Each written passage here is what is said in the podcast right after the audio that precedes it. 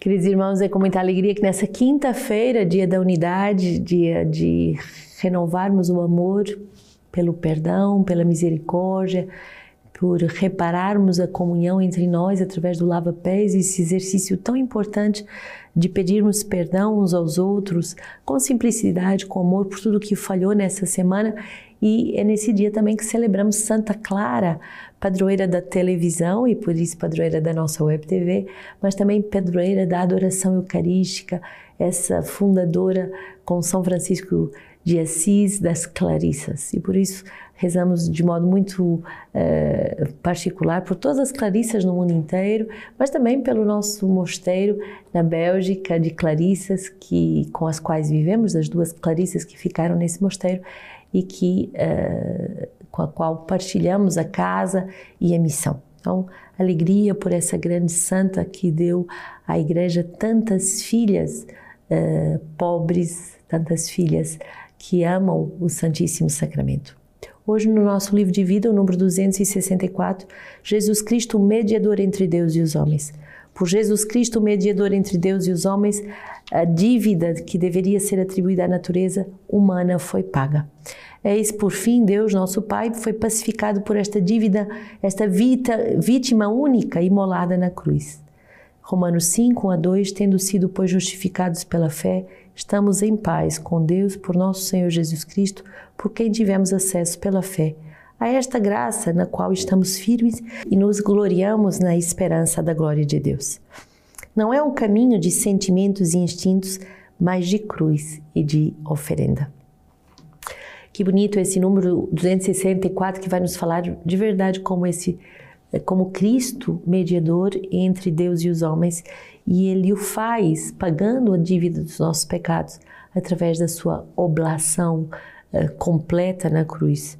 Ele um, ehm, nos justifica na fé, ele nos dá de novo a paz, porque podemos uh, nos glorificar e, e, nos gloriar nele, estando firmes uh, nessa esperança em Deus, porque ele pagou todas as nossas dívidas. Ezequiel 12 a palavra do Senhor me foi dirigida nesse termos: Filho do homem, tu habitas no meio de uma casa de rebeldes que tem olhos para ver, mas não veem, tem ouvidos para ouvir, mas não ouvem. Com efeito, são uma casa de rebeldes. Pois bem, tu, filho do homem, arruma a tua bagagem de exilado e em pleno dia, sob os seus olhares, parte para o exílio, parte sob os seus olhares, de um lugar para outro. Talvez desse modo percebam que são uma casa de rebeldes. Arrumarás a tua bagagem como a bagagem de um exilado em pleno dia, sob os seus olhares, e ao anoitecer sairás sob os seus olhares, como os que saem para o exílio. Ainda sob os seus olhares abrirás um buraco no muro e sairás por ele.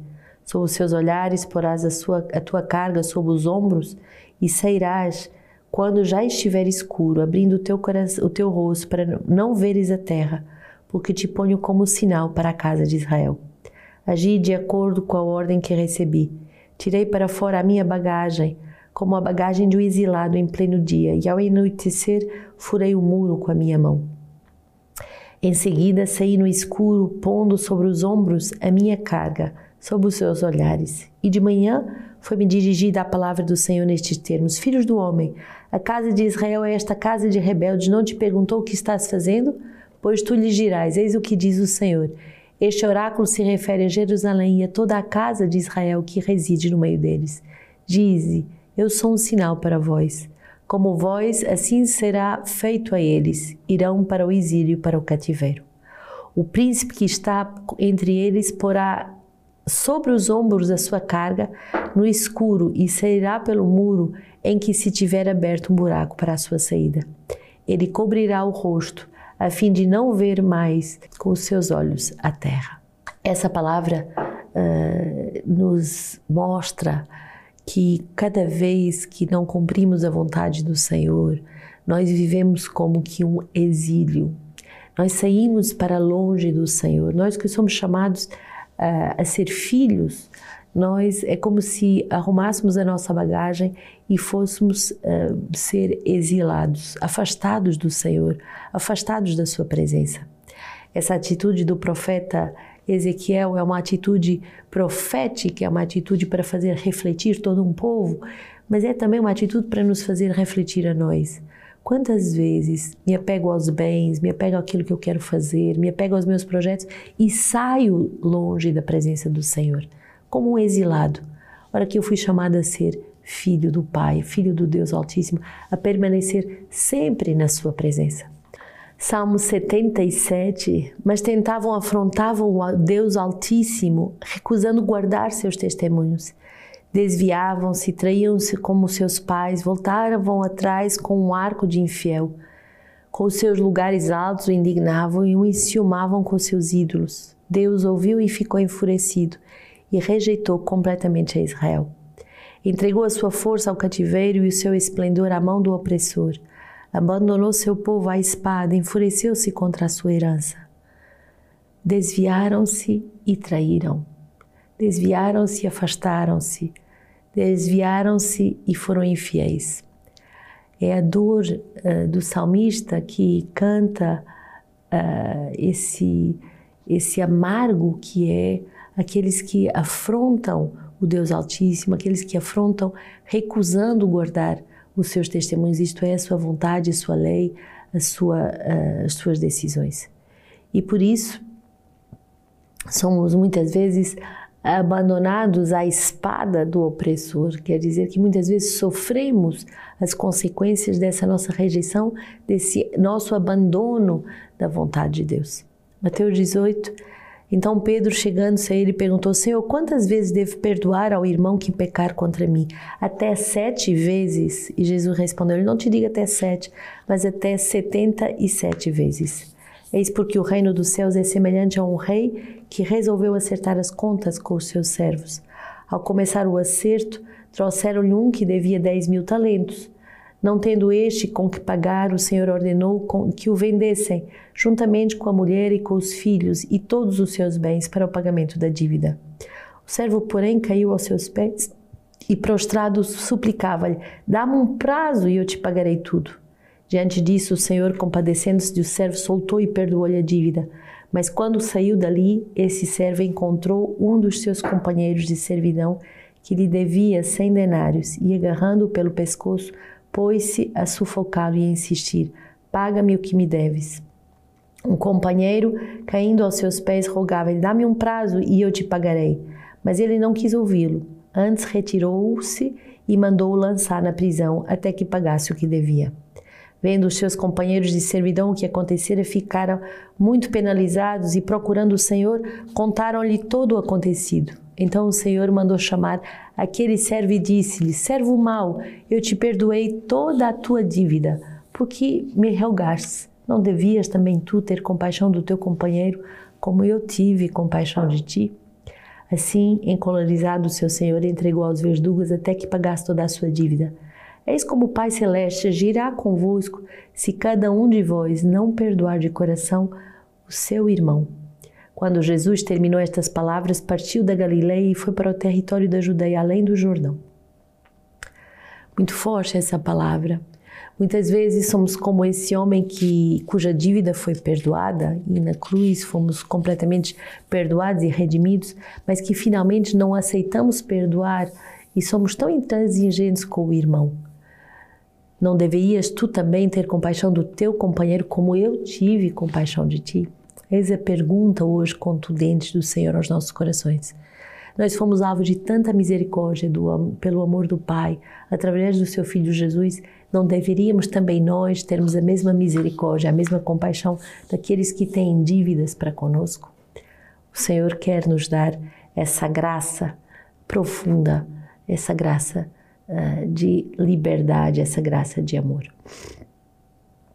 Clara de nome, a mais clara de vida e a claríssima de virtudes, é, é a dama pobre que hoje celebramos, Santa Clara, que nasce em Assis, na Itália, no ano de 1193, e o seu, o seu nome, dado pela sua mãe, é uma inspiração muito clara daquilo que a sua filha iria revelar para iluminar o mundo com a sua santidade.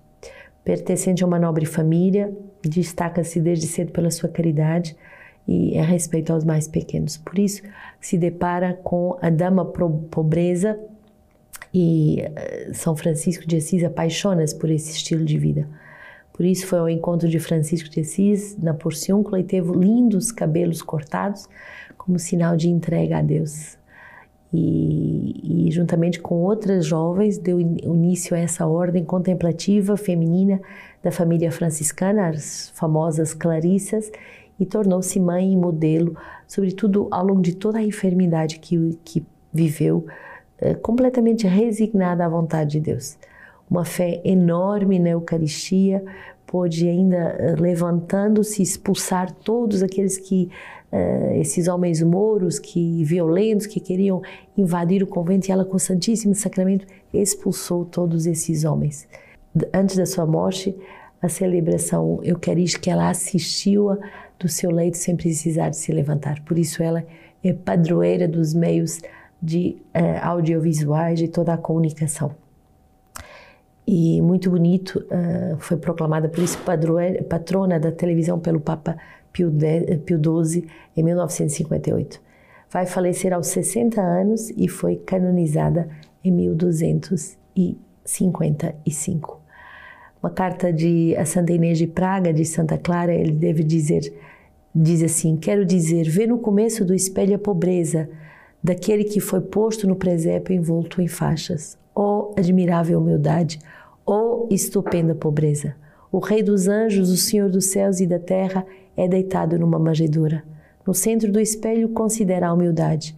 Quando não a ditosa pobreza, os inúmeros sofrimentos, as penas que sofre, sofreu e suportou pela redenção do gênero humano, no fim desse espelho, contempla a indizível caridade que o levou a sofrer no lenho da cruz e nele morreu a mais ignominiosa das mortes este espelho, posto no lenho da cruz, aos que passavam para ver estas coisas advertia: Ó vós, todos que passais pelo caminho, olhai e vede se há dor igual à minha dor.